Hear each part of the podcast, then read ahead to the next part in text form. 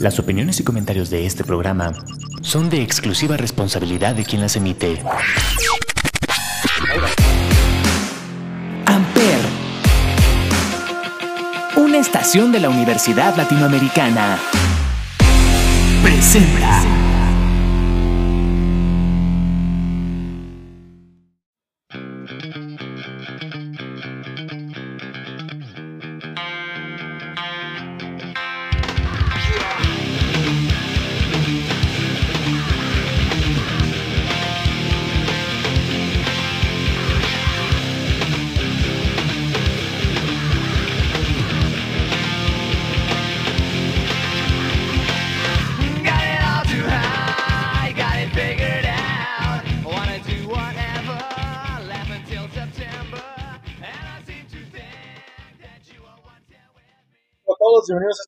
Llamado Sonidos en el Aire a través de Amper Radio de la Universidad Latinoamericana y como todos los miércoles nos acompaña Olivier. Olivier, ¿cómo estás? Hola Ismael, como siempre, contento de estar aquí en otro episodio más de Sonidos en el Aire por Amper Radio. Así es, y recuerden que en este podcast hablamos de música, hablamos de discos, bandas y demás, eh, mundo de la música, y en esta ocasión vamos a hablar de eh, un tema que a muchos no les va a gustar tanto por, por las personas de las que vamos a hablar. Eh, vamos a hablar de todos estos individuos que son bastante detestables, odiados y denesnables de, del mundo, tanto del metal como del rock. Eh, todas estas personalidades que la gente no soporta por ya sea por su propia personalidad o por algunos problemas eh, que han tenido en el transcurso de su carrera, ¿no? Sí, como odiosos, ¿no? Gente que, que, le cae mal a muchos dentro del metal y el rock, que digo, hay varios más y algunos les caen bien a otros y así, ¿no? Pero bueno, son algunos que suenan por ser odiosos.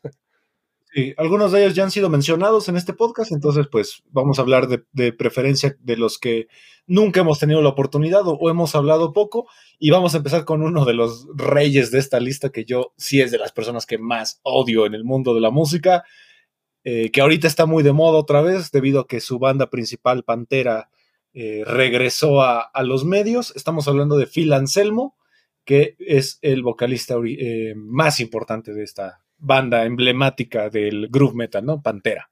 Sí, Phil Anselmo, que es, bueno, es, de Estados Unidos, él nació en Nueva Orleans el 30 de junio de 1968 y pues que es muy conocido, primero porque era muy, supongo, alcohólico, ¿no? Como que constantemente estaba este, alcoholizado, bravucón, de estos cuates como que se pelean fácil, y ya un poco después, en el 2016, en un concierto de una banda de él, este hizo un.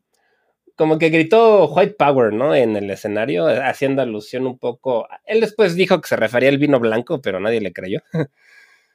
Sí, a la supremacía. Entonces, haciendo un poco alusión a la supremacía blanca, hizo este saludo, pues que ya está, pues no se puede hacer ya en público. Y también a partir de ahí volvió a pues como a, a caer mal y a tener ya mucha adversidad, eh, que inclusive le costó que le cancelaran un par de presentaciones a Pantera ahora en su reunión.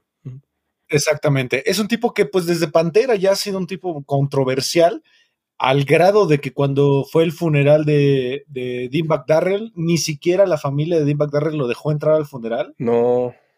Mucha gente incluso acusa de que él fue el, el causante de que se separara Pantera eh, ya que entre ellos no se soportaban contra él. y, o sea, estamos hablando de que Dean Bagdar era un tipo que siempre salía chupando. De hecho.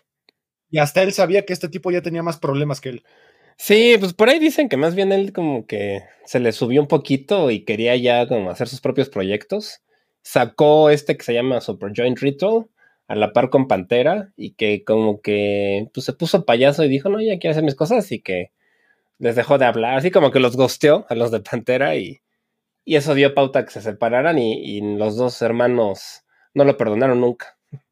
Exacto. Eh, también tiene varios proyectos que son interesantes y bastante populares. Entre ellos, yo creo que la más interesante sería Down. Yo creo que, que Down está muy metido como ya en el, en el mood del stoner, del sludge. Eh, rock, que ya hemos platicado bastante de este género. Es como un supergrupo de Stoner de Nueva Orleans, ¿no? También están de miembros de Crowbar, que también es una banda muy famosa de... Famosa, exactamente. Es un tipo que sí, desde que lo ves, te das cuenta que se ve denesnable, o sea, son tipos que se ve super douchebag. Sí. Eh, eh, aparte, tuvo una, una, polémica por ahí en el 2001, porque ya se habían separado, y él, dio un concierto con Super Joint Ritual en donde traía una playera que decía Dimebag eh, merece ser golpeado, cosa que a muchos fans de metal pues no, no les pareció, ya que Dimebag era uno de los eh, músicos más respetados del metal, de los más que, no solo respetados, era muy querido por la comunidad. Sí, era un cuate que tenía fama de ser súper buena onda, ¿no? O sea, como un cuate así que, que todos respetaban y que decían que eran en las fiestas siempre los trataba bien. Entonces era como el que le caía bien a todos y pues este cuate le echó tierra y no, no, le funcionó. Exactamente. Entonces vamos a escuchar una canción de, esta banda llamada Super Joint, eh, ya, llama, eh, Super Joint eh, Ritual, ¿no? Ritual, gracias.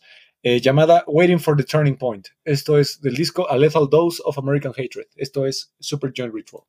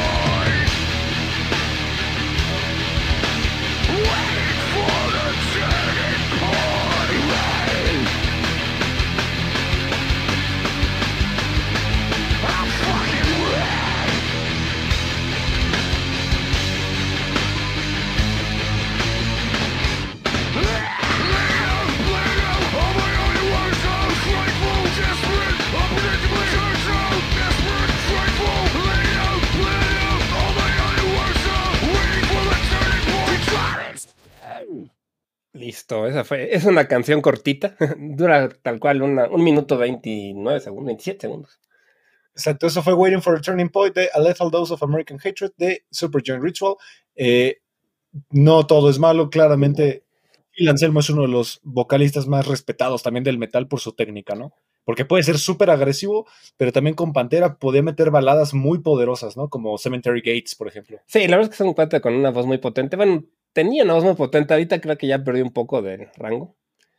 Y en la época en la que Pantera estaba de fama, también hasta impuso moda, esa moda de los shorts con la, con la playera de franela y que se la amarraba, o sea, el pelo rapado o el pelo, o sea, siento que sí fue muy, influyente. Hardcore, ¿no? Sí. más más alero, más eh, tenía esa imagen más hardcore. Sí, y, en esa época, pues hasta yo me trataba de vestir así, ¿no? No, no me veía igual, pero lo intentaba. Sí, sí, sí, creo que todos en algún momento tuvimos esa, esa imagen. Y vámonos con uno que, híjole, no sé ni por dónde empezar, porque ahorita creo que es la persona más detestable y, que toda su carrera lo ha sido. Al principio lo fue por, por de manera a propósito, eh, porque él quería ser, e, él se autoproclamó el anticristo superestrella. Hmm. Eh, una persona que incluso varias, varias comunidades religiosas se oponían a sus conciertos y hacían protestas afuera de los conciertos para que no fueran. Una persona que fue incluso acusada de que él fue el provocador de manera eh, indirecta de la masacre de Columbine eh, y que en los últimos años pues se ha visto mermado en, varias acusaciones de violación, de acoso sexual y de delitos sexuales. Estamos hablando de eh, Brian, Brian Warner. Warner, mejor conocido como Marlin Manson. Marlin Manson, sí, este músico. pues es un cuate que a mí la verdad nunca me ha caído mal porque, pues, no sé, es un cuate que, pues no sé, siento que siempre ha sabido qué quiere y cómo lo quiere y lo, lo hizo, ¿no? Y, y sí es un cuate que, bueno, es de nació en 1969 en Ohio y pues se hizo famoso por esta banda Marilyn Manson, ¿no? Donde mezcla este nombre de Marilyn Monroe con Charles Manson y hace shock rock y hace mm, pues, un poco metal industrial y tiene esta, esta imagen que sobre todo es lo que más, este, yo creo, lo llevó a la fama, ¿no? Porque su imagen muy... Choqueante. sí, o sea, siempre buscó, ya mm, al principio sobre todo porque ahora ya no es tan choqueante, sinceramente, ya, ya, ya es más normalito. Sí, bueno, ahora hace cosas estúpidas, Eh, por ejemplo, hay videos donde se baja al escenario y se va a la consola de pista, que es la, consola que ustedes ven en el centro de, la, pista, literal. Eh, y luego pasa con los ingenieros y le trepa todos los controles, cosa que es una estupidez. Sí, claro. Puedes volar el tímpano a todas las personas que están allá adentro. No, y además echas a perder tu propio set, ¿no? Bueno. Sí, o sea, ya hace cosas erráticas. Eh, es un tipo que ha perdido la voz de una manera muy lamentable porque la verdad era uno de los vocalistas más geniales que había en los noventas. Los noventas fue su década, sin duda. Eh, era un tipo que sacó discos que cambiaron la forma en la que veíamos el rock y sobre todo a estos rockstars, ¿no? Él es, eh, al mismo tiempo es un rockstar, pero también es un anti-rockstar, porque él destruía su propia imagen, se, reconstruía disco a disco. Eh, de hecho, tiene una trilogía espléndida que es Anticristo Superestrella, el Mechanical Animals y eh, el. Ay, Hollywood. Ah, sí, de. Eh, que cada una de esas etapas pues representaba un personaje diferente, que era la trilogía famosa de Marilyn Manson. Que a mí la verdad me, me, gustan los últimos también. ha cambiado al grado de que se ha metido mucho, por ejemplo, al blues, se ha metido al jazz, se ha metido mucho a estas eh, músicas más, más típicas de Estados Unidos pero después de todas las acusaciones que le hicieron eh, Ivan, Rachel Wood, Rose McGowan, Dita Bontis, eh, pues literal, y, otras muchas más eh, chicas, pues literal su imagen ya se fue al diablo, ¿no? Pues sí, que ahora que la ganó, ¿no? Esa ganó la. Ya algunas de las demandas las ganó, y ahora él va a demandar a esta Rachel Wood por difamación, un poco tipo Johnny Depp. Sí. La verdad, no sé qué pase. Es un cuento. Yo leí su biografía, y porque la verdad siempre se me ha hecho un tipo muy interesante y sobre todo muy inteligente. O sea, es un cuate que, que sí le gira bastante. O sea, no, no es. No es un accidente. O sea, el tipo lo planeó todo. Vean la entrevista que sale en ese documental de Michael Moore, el de Bowling for Columbine, el donde lo entrevista de qué opinas tú sobre los asesinatos. ¿Crees que fue culpa de los chicos? Ah. Dice, no, los chicos no tienen la culpa, la culpa es de los papás. ¿Por qué nadie les hizo caso? También, sí. O sea, es una defensa muy inteligente. Es un tipo que pues vivió toda su infancia en una vida muy religiosa, decidió salirse. Muchas broncas. Y se convirtió en el anticristo superestrella, ¿no? Sí, bien, pero planeado. Ahí en su biografía cuenta que lo tenía, o sea, lo planeó, ¿no? O sea, tenía bien su, su plan de, de negocios, digamos, y, y le salió bien. Y yo inclusive hasta fui a ver su exposición de pintura hace unos años en el. Yo también. Y, y no está mal, o sea, la verdad es un cuate que yo admiro por la aporte intelectual, pero pues sí es un tipo que se ve y en su misma biografía cuenta que hace cosas, o sea, se orinaba en los fans y cosas así, ¿no? Entonces, pues sí, no está chido. A mí lo que más me parecía horrible es, hay un concierto de la etapa del de The Golden Age of Grotesque, donde John Five, un guitarrista que ya hemos platicado aquí que admiramos mucho, está, era su guitarrista y llega y le mete una patada a su Stratocaster, ah, a su Telecaster, perdón, y la destruye y, y, se pone a pelear con él en el escenario y se ve legítimamente enojado John Five y ese día renunció. Pues sí, sí, es un cuate que se veía abusivo también con, pues, con sus parejas, con sus miembros de la banda también. Y que pues ya le está costando, aunque la verdad es que musicalmente los, a mí me gusta su estilo nuevo, más blusero, más acústico, también me gusta. O sea, siento que es un cuate que además se le dan muy bien los covers. Sí, sí, tiene covers muy buenos, pero ahí tiene uno con Rob, Zombie, que es el de Helter Skelter de, de los Beatles. Sí. Es maravilloso, es fantástico. Tiene eh, Personal Jesus me gusta un bueno, la de You Put a Spell on Me también está en bueno. Sí, es bueno. Y pues bueno, su cover más famoso, ¿no? Su Sí, claro. Que esa. Pues una canción que yo conocí por él, aunque de todas formas Eurorhythmics ya eran muy conocidos, ¿no? Pero. Exactamente. Entonces vamos a escuchar algo de sus últimos discos. Este es de un disco que a mí me parece que es extraordinario, se llama The Pale Emperor.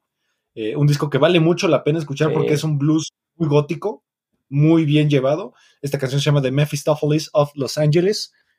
A ver qué les parece. Y vean el video porque también se dedicó mucho al cine. Sí, él es un cuenta que ha actuado en una que otra serie también, ¿no?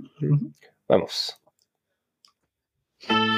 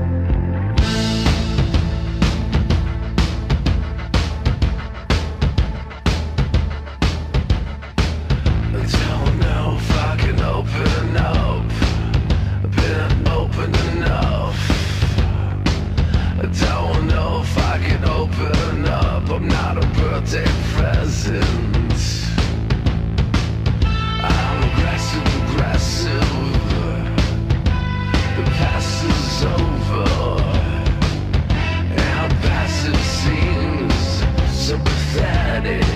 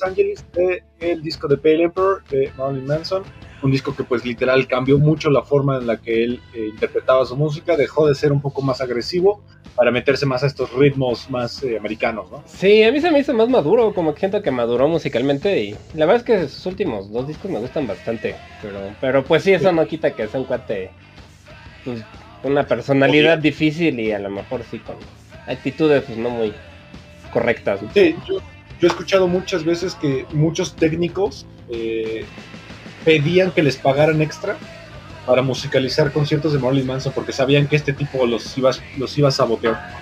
Ya, sí, no me extraño. la verdad es que la última vez que lo vi ya tiene como cuatro años y sí, el cuate estaba borracho, se cayó. O sea, sí, no, no, no, el show en vivo no estuvo padre, la verdad.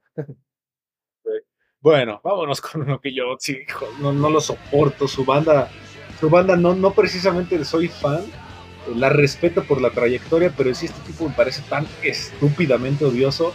Eh, un tipo que siempre jactó de que era la persona que más mujeres había tenido eh, como amantes, eh, cosa que también se disputaba mucho con Lemmy. Sí. que yo a Lemmy le creo más, la verdad. Sí, yo también le creo mucho más. Y tuvo su propio reality show y cuenta la leyenda urbana que la lengua que tiene es un implante. Estamos hablando de El Diablo de Kiss, o sea, Gene Simmons. Sí, Gene Simmons, que se llama Chain Witz, además. que es de Israel. Es un músico de Israel que nació en 1949, ya, ya tiene su, su edad y pues es muy criticado por ser sumamente soberbio, ¿no? Y presumido, payaso, se hace comentarios despectivos y pues también lo han acusado de, pues igual, de comportamiento sexual inapropiado, un montón de cosas, ¿no? Pero sobre todo esa parte de que se ve payaso, ¿no? O sea. Sí, odioso, se ve detestable. Sí, sí, sí, es un cuate que cae gordo. O sea, la verdad es tan soberbio, tan presumido que sí, sí, no, cae gordo. Sí, o sea, Kiss es una banda que yo repito, o sea, la trayectoria de Kiss no la voy a negar porque es importantísima. Sí. Creo que tienen hasta su propia secta, que es el Army, el Kiss Army. Y, y aparte algo, algo interesante de este tipo es que él era maestro de kinder y que él dijo voy a ser músico porque si sigo un día más siendo maestro de Tinder voy a cometer una masacre. pues sí, la verdad es que qué bueno que se salió de, eso, ¿no? Y, y, le fue bien, ¿no? Que es un genio en el marketing, la verdad. Él tiene, él tiene los derechos de toda la marca de, de Kiss. Eh, de hecho, hay varios documentales en YouTube que pueden checar sobre toda la, los, los productos que tienen de Kiss y cómo los ha manejado de una manera súper inteligente. De hecho, eh, Darrell Limbach, ¿no? Está enterrado en uno de los ataúdes de Kiss. De hecho, sí, compró un ataúd de Kiss para su entierro y este, y es un cuate que como dices es como el cerebro de, de, como junto con Paul Stanley un poco, ¿no? Entre los dos, pero él es como el principal de Kiss y sabe muy bien toda esta parte de la, de la mercancía, ¿no? Tiene de todo, cómics, muñecos, este, películas, Maquinitas de pinball. Máquinas de pinball, de todo. Y sí, es un cuate que supo hacerla súper bien en cuanto a la mercadotecnia. Y la música de Kiss, pues a mí no me encanta, la verdad. Tiene dos que tres canciones que sí, sí, que son clásicos ya del, del rock.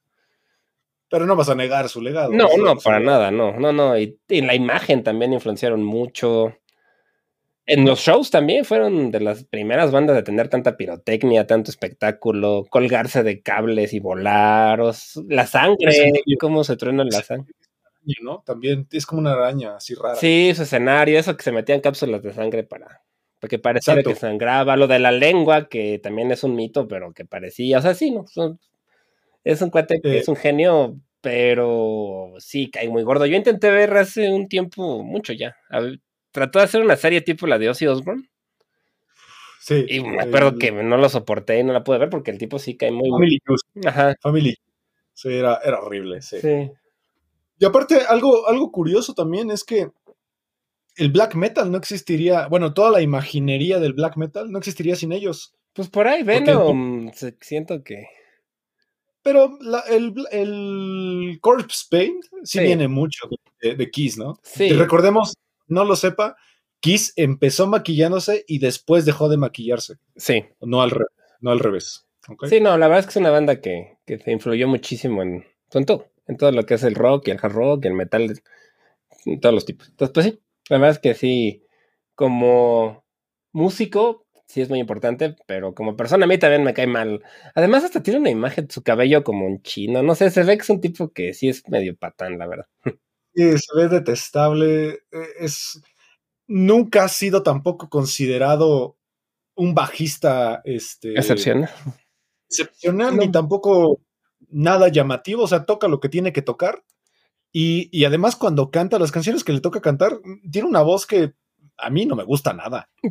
Pues no. Digo, es que Stanley, Paul Stanley canta, cantaba, cantaba increíble. Sí, la verdad es que como talento musical creo que es más Paul Stanley y él es un poco como Metallica, ¿no? De Jens Hetfield y Lars Ulrich. El Gene Simmons como Lars Ulrich, ¿no? Que es el de los negocios, el de las marcas y todo. Exactamente. Y pues bueno, vamos a escuchar un disco de él porque en los años 80 eh, cada uno de los miembros de Kiss decide sacar su propio disco solista. Eh, aunque no era solista entre comillas, ¿no? Más bien era un disco puesto por cada uno de los miembros y se llamaba como cada uno de los miembros. Entonces vamos a escuchar esta canción llamada Radioactive de el disco de Gene Simmons. Vamos.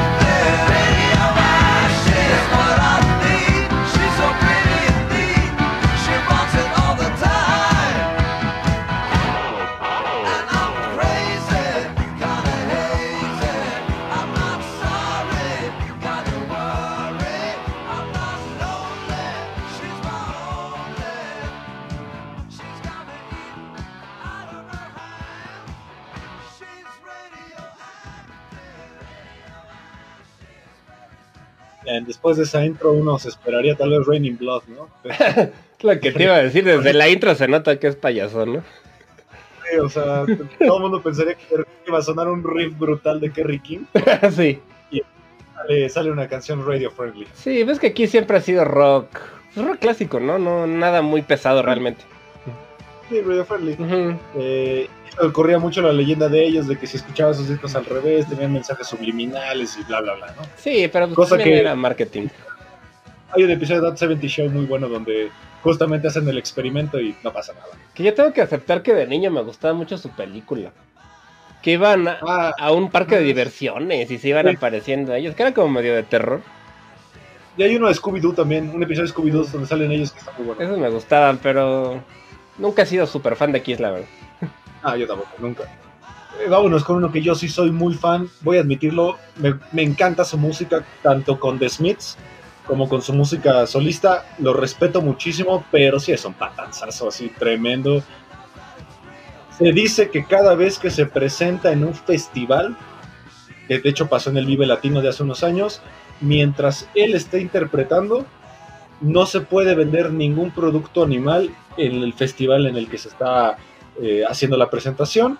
Un tipo que pues eh, está muy metido en la defensa de los derechos animales, eh, pero pues se ha, se ha, hablado mucho de que dice comentarios muy supremacistas de que casi casi si comes carne eres basura y nadie, nadie debería darte la vida ni nada. Estamos hablando del gran, gran, gran vocalista, ex vocalista de los Smiths, Steven Patrick Morrissey, mejor conocido como Morrissey. Sí, ese cuate que yo coincido contigo. A mí también, la verdad, me gustan. Me gusta su música. Siento que tanto con los Smiths como de solista lo ha hecho muy bien. Siento que es un letrista muy bueno. Además, Morrissey. Y es de los solistas que ha consolidado una carrera igual o más fuerte que su banda original, ¿no? Sí, sí, la verdad es que sí. lo ha hecho bien. Es un, pues, un tipo que es muy, muy venerado por muchos. Y es este. Él nació en 1959 en Inglaterra y pues sí, ¿no? Que tiene esta fama de que es muy pesado, muy payaso, también muy soberbio, hace declaraciones públicas muy políticamente incorrectas, también lo han acusado de racista, de xenófobo. Que cancela conciertos a la mera hora también porque le, da, porque le da pereza. Sí, es esos que justo tipo así de que de pronto dicen, no, ya no va a tocar y lleva media hora. no me acuerdo dónde fue, pero que según olía carne que porque al lado había, no sé si una pizzería o lo que fuera, donde estaba tocando, y canceló el concierto porque olía carne. No eh, digo, sí puede ser vegano y lo que quieras, pero... pero... pues no puedes echarte encima a tu público, sacrificar a tu público por algo que no es culpa de ellos, ni tuya tampoco. No, y si hay un restaurante al lado donde estás tocando, pues ni modo, o sea, pues qué. Se me hace poco eh, profesional eso, la verdad. Sí, sí, sí, pero lo musical es innegable. Sí. Eh, es un tipo que hay películas incluso donde se debate cosas de él. Eh, eh, voy a mencionar, por ejemplo, 500 días con ella, mm. donde incluso los dos personajes se debaten si los Smiths son buenos o no y qué es mejor los Smiths o Morrissey, ¿no? cosa que, que, me parece genial que hay una película donde incluso argumenten sobre tu carrera. Sí, la verdad es que es muy influyente y también se ve, ¿no? Él es como muy, siempre está muy correcto, con camisa, corbata, este, con trajecito, muy inglés. Y, pues sí, o sea, musicalmente yo creo que no hay muchas discusiones. Siento que es un tipo que hace música muy pegajosa. Sí, es como bien dices, es un letrista excepcional donde seguramente escucharás sus canciones y la volverás a escuchar en tu cabeza por mucho tiempo. Sí, se pegan, o sea, una vez que la escuches y ya se te quedó. Exactamente, es, un tipo que, que, además eh, siento que siempre ha tenido una imagen, eh, ¿cómo explicarlo? Muy atractiva. Pues sí, es un tipo que no es feo tampoco. Y como que siempre, siempre se ha vestido de manera muy atractiva. Eh, en los últimos años él se ha aislado mucho de la vida pública debido a, a que manifestó que tenía depresión clínica.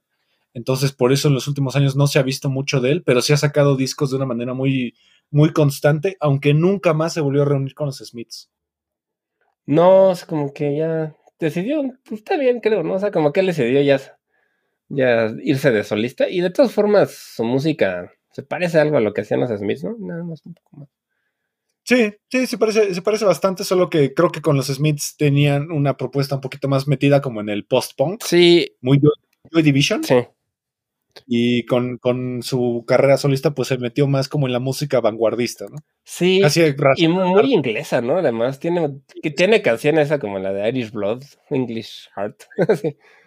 sí, sí, O sea, que es muy, muy patriótica, ¿no? Como muy de. Muy de Inglaterra. O sea, sí es un cuate que, que se le ve lo inglés por todos lados, sí. Exacto. Y pues bueno, vamos a escuchar una canción de su obra más aclamada, que es el disco Viva Hate, mi disco favorito y mi canción favorita de Morrissey como solista. Esta canción se llama Shoot Head. Es una excelente canción, es, grandiosa esa canción. Sí, tiene muy bonita letra además. Esto es Shoot Head de Morrissey. Vamos.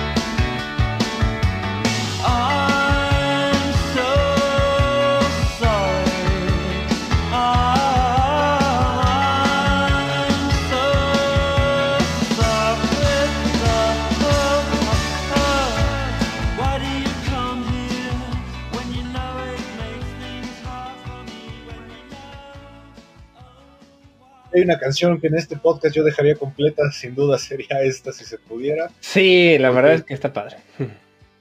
Hermosa. Y aparte, Morrissey siempre ha sido característico porque tiene una voz muy melancólica, ¿no? Sí, la verdad es que sí se escucha muy triste, sí, es un cuate que siento que le pone mucho sentimiento a sus canciones. Y de verdad, o sea, no, no sé cómo le hace, pero voy a traer todo el resto del día, igual mañana, esta canción, porque la escuchas y se te queda. Y desde los Smiths, o sea, los Smiths también es una banda muy, muy, muy consagrada, que de hecho en la lista hasta que siempre digo, los mil un discos que hay que escuchar antes de morir, varios discos de Morrissey están y varios discos de los Smiths están ya muy consolidados en esa lista. Sí, pues que es bueno, se me hacen la verdad como ya parte de la historia de la música en general, ¿no? Y ya tenido influencia en un montón de estilos, ¿no? Desde el gótico hasta el pop, yo creo. Exactamente. Y bueno, el siguiente hasta me da asco que meterlo en este programa porque es una persona que yo odio así. Me parece. Es el gringo más detestable yo creo que hay en el mundo porque es de esos gringos odiosos que supremacistas eh, de que ay no se droguen y, no tomen alcohol nunca, pero pero eso sí, la gente blanca es la única buena y superior, bla, bla, ¿sabes? Mm. El white trash también por excelencia, el que tiene una imagen que prácticamente parece que vio el cartel del tío Sam y quiere ser él. que ha sido investigado incluso por la CIA eh, varias veces por comentarios racistas hacia Barack Obama y por su apoyo eh, totalmente fiel a, Donald Trump. Estamos hablando del estúpido Theodore Anthony Nugget, mejor conocido como Ted Nugget. Sí, yo te quiero confesar que su música no me molesta. El tipo es muy buen guitarrista. La verdad, yo, toca muy bien la guitarra del guante yo no puedo separar ahí la persona del artista. Yo no puedo, con él no puedo. No sé, o sea, sí te entiendo. Pero sí es un cuate que sí, sí es. Se llama. ¿Qué? ¿Cómo tío? Amboy Duke, sí, cierto. Sí, nació en 1948 en Michigan. Y sí, como dicen, ¿no? Es este gringo de esos que se van a dispararle a los inmigrantes, como Minuteman y cosas de ese estilo. Sí, sí, sí, sí, sí, que siempre está vestido como si fuera un personaje de Duck Dynasty, ¿te acuerdas de Ándale, sí se cuenta que es un personaje de Dog Dynasty. Sí, sí, es un tipo que la verdad es bastante. Pues sí, se ve racista, sinceramente. Creo que hasta, hasta es un poco misógino y es, es muy anti-inmigración y sí apoya a Trump. Y, no, este hubo una polémica porque incluso él, ah, eh, eh, creo que Heineken, no me acuerdo si fue Heineken o Ultra, eh, puso una campaña con el apoyo LGBT a sus, a sus latas y él se que eso estaba mal, no por el alcohol, sino porque eso iba a promover a la comunidad LGBT, a la familia, ¿sabes? Y es como, güey, ¿qué te pasa? Es 2023. Sí, es un tipo muy, muy de derecha, bastante radical y que sí, sí. Pues, pues, sí, me dices el típico redneck, ¿no? Que caza y. Y es. Le gustan las armas, desde la asociación esta de rifles de Estados Unidos. Sí, no beban alcohol, pero compren armas en Walmart, o sea. Creo que es muy católico, además, o sea, sí, sí es como todo ese prejuicio, como estereotipo de gringo redneck, sí. White exactamente. Algo que me da tristeza es que sí sabes quién fue el que le dio su primer sello discográfico, su primer contrato. No. Frank Zappa. Frank Zappa. Es que el cuate de verdad es buen guitarrista. yo, yo, he escuchado su música y sí es muy bueno. O sea. Sí, sí toca bien. De hecho, hasta sale también en That 70 Show, qué curioso. Sí. Van a un concierto de él. Y sale él, de hecho. Sí, y es un cuate que de hecho tiene, ejemplo, en la portada de su disco este de Cat Cat Fever, siento que se parece a, a James Hetfield. Bueno, James Hetfield a él. Sus buenas épocas, sí. Épocas de jóvenes de los dos. sí, él, él está muy metido en este género como más hard rock, pero ese hard rock súper clásico. Sí. Solos extravagantes, eh, riffs eh, muy contagiosos y una voz eh, muy este áspera, vamos a decirlo. Sí, sí, es como, sí, es como un rock clásico mm, de Estados Unidos. Que la verdad, a mí no, su música no se me hace mala, pero sí, el, cuate se ve pesado, ¿no? Sí, es estable. Sí, siento que sí, sí es difícil. Sería difícil vivir con él. Es de esa gente que yo sí creo fervientemente de que deberían cortarle el internet. Es de esas personas que no sabe usar no, no necesita internet, o sea, lo usa mal, lo usa de una manera muy negativa. Pues sí, puede ser, pero bueno, pues, libertad de expresión ni modo. Ay, pero con él yo creo que, híjole, no, no, no, no deberían darle libertad de expresión junto, a, junto a Kanye West. A ellos dos no deberían cortarles el internet para siempre. Donald Trump, obviamente, ya Donald Trump, ¿no? pues sí, no sé, pero sí es un cuente pesado, la verdad, sí, sí. Sí, pero como este no es un podcast eh, político, eh, vamos a escuchar esta canción de él que me da asco que en nuestro podcast querido tengamos que escuchar música de él y le demos audiencia y reproducciones. Esta canción se llama Cat Scratch Fever del disco del mismo nombre. Esto es Dead Nugget. Que Pantera tiene un cover que está bueno. sí, es, lo escuché, está bueno. Por Tienes razón. Pero bueno, vamos.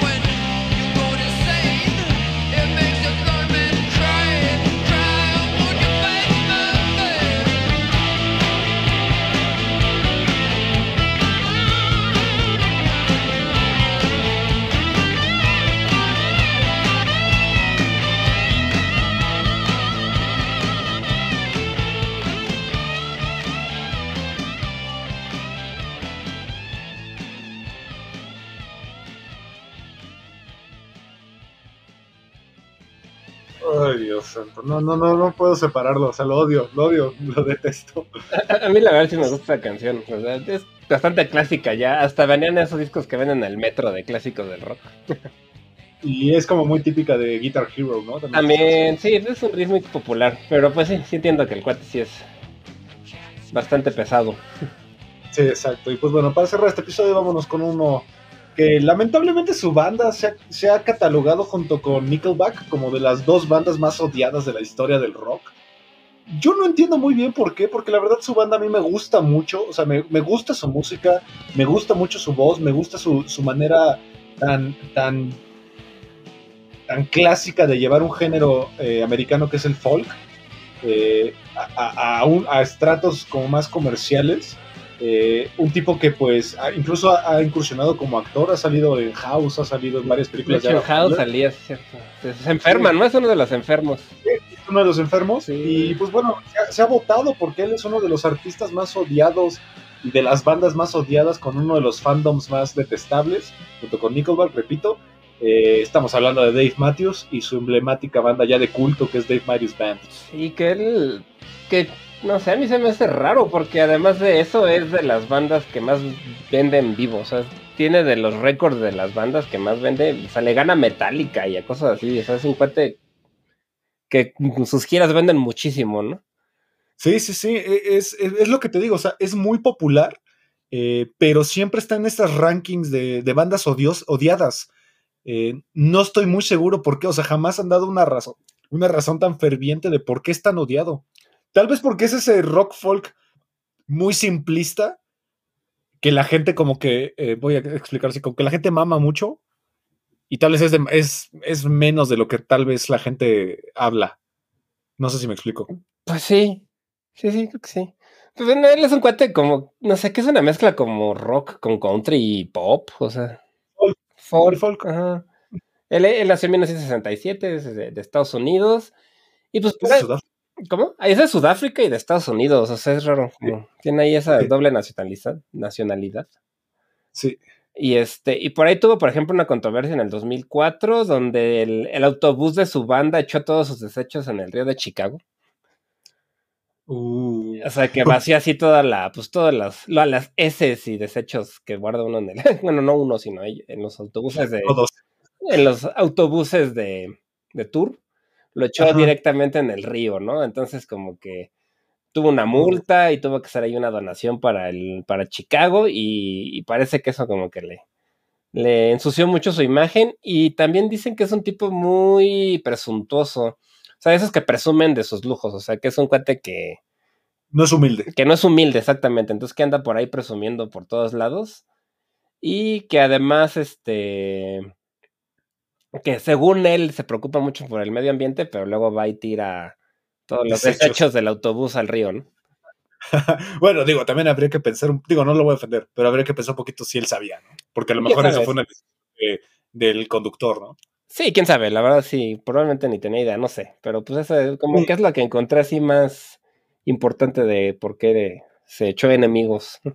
Sí, ya me acordé. En House es el que a- el- aprende a tocar el piano otra vez, porque tuvo un accidente. Ah, creo que le faltaba algo en su cerebro, ¿no? Que le quitan Sí. una parte del cerebro. Sí, ya no podía como articular bien, coordinar, perdón, bien los dedos y, este justo eh, House le ayuda, ¿no? A eso. Sí, es cierto que la curación fue quitarle una parte del cerebro, sí, es cierto.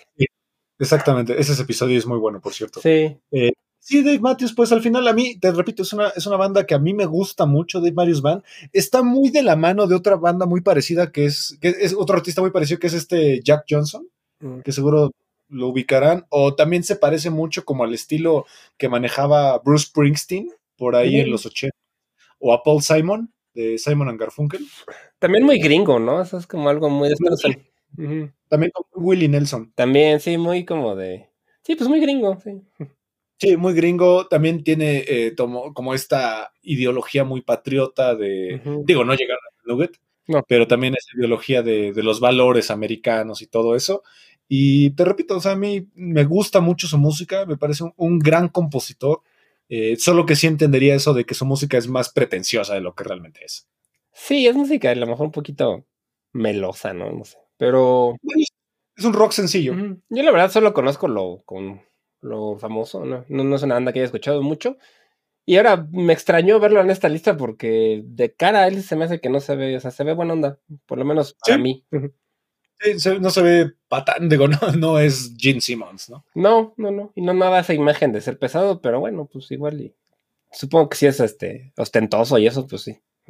Exacto. Y pues bueno, con esto vamos a cerrar este episodio. Solo queremos mencionar unas eh, menciones honoríficas eh, porque ya los habíamos platicado. Uno es el tío Barg de, de Burzum, que ya hemos hablado infinidad de veces de él, el hombre más odiado de todo el black metal. Sí. Tiene sus razones y muchísimas. Vean nuestro episodio de black metal y vean nuestros episodios distintos sobre Burzum. Y el otro es Ian Watkins de Lost Propheads, que también ya hicimos un episodio sobre él.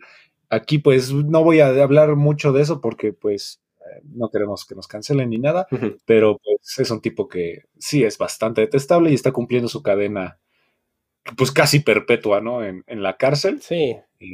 diferentes delitos eh, infantiles, sexuales. Y pues bueno, gracias por escucharnos otro miércoles aquí en Sonidos en la Ley a través de Amper Radio de la Universidad Latinoamericana. Olivier, muchas gracias. Muchas gracias a ti, Ismael, como siempre. Y gracias a Amper Radio, a la ULA. Y no se olviden de escuchar 35 milímetros, nuestro programa de cine. Así es, nos vemos el siguiente miércoles y nos despedimos con esta canción de Dave Matthews Band llamada Crash Into Me del disco Crash. Hasta la próxima. Hasta la próxima.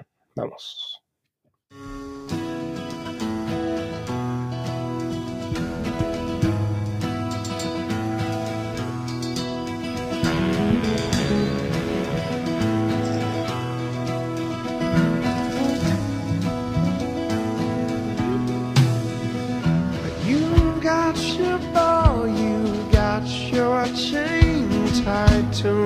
tight, tying me up again. Who's got the claws in you, my friend? Into your heart, heart beat again. Sweet like honey to my soul. Sweet you are, and sweet you roll. Lost for you, I'm so lost.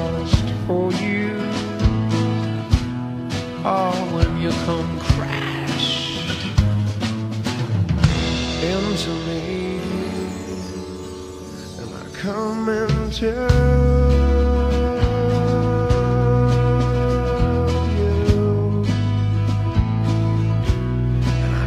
into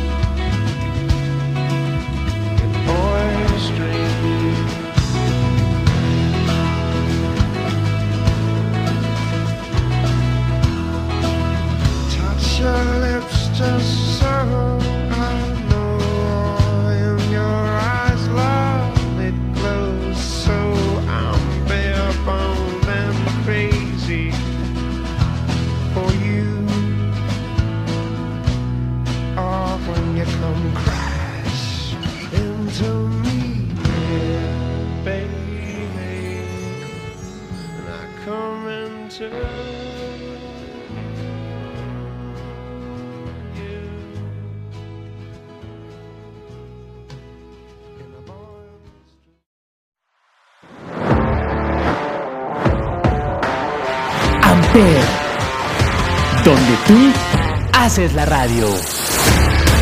Presentó.